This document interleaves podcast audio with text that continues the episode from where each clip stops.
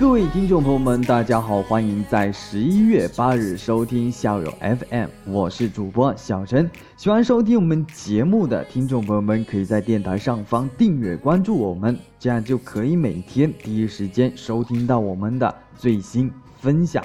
今天小陈呢，啊，跟各位听众们讨论一个问题，就是和什么样的人相处是不累的，和什么样的人相处才值得交往。无论是亲情还是爱情，一个愿意为你考虑的人，一定会觉得相处不累，很舒服。对方愿意站在你的角度为你着想，不是因为高情商，而是因为在乎你。有句话这样说的：和不一样的人在一起，就会有不一样的生活状态。时间宝贵，要想活出好的状态，就是和相处不累的人交往。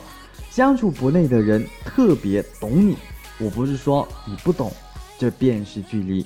然而和相处不累的人在一起，你微小的情绪起伏波动，他都能感受得到。在他面前，你很开心时，无需遮掩你的喜悦，不会嫉妒你的好运，而是陪伴你一起快乐的欣慰着。在你失意落魄时，你不必佯装坚强。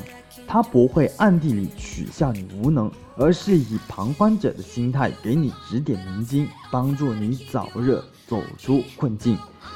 和相处不累的人在一起，没有莫名看不顺眼，没有勾心斗角算计，也没有任何紧张局限的感觉，能够做出最舒服、最放松的自己。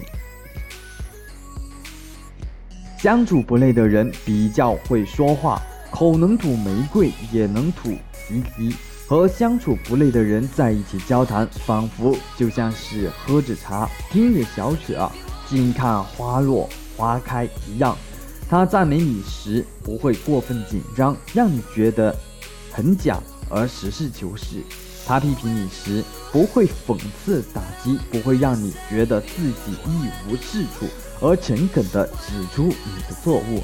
你俩意见不一致时，他不会和你大吵大闹，非让你接受他的意见，而是用温和的语言让彼此心平气和地讨论问题。良言一句三冬暖，恶语伤人六月寒。人生在世，能够和说话让人舒服的人聊天，也是一种难得的幸福。相处不累的人，很少麻烦你。我们觉得很累，除了自身的生活压力外，还有很大的一部分源自于那些总喜欢麻烦你的人。你的手头充裕了，就三番五次的找你借钱，却绝口不提还钱的事儿。你若拒绝，他反而说你小气。你人脉广点，就能让你朋友给他帮忙，让你欠下一堆的人情债。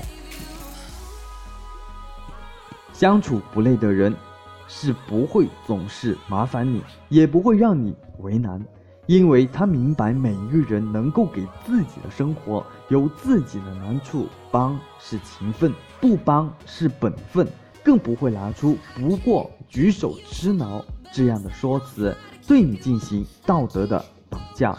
时间越来越宝贵，能够尊重你、懂得你的人并不多，舍得。麻烦你的人就更少，所以你只需要把自己的时间留给那些相处不累的人。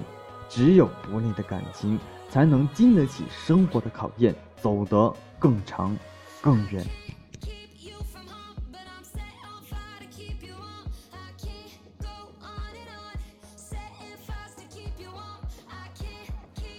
好了，今天分享的相处不累的人才值得交往。那各位听众朋友们呢？听完之后会觉得自己身边上是不是多了很多麻烦的人，相处很累的人呢？那我们要怎样才值得交往呢？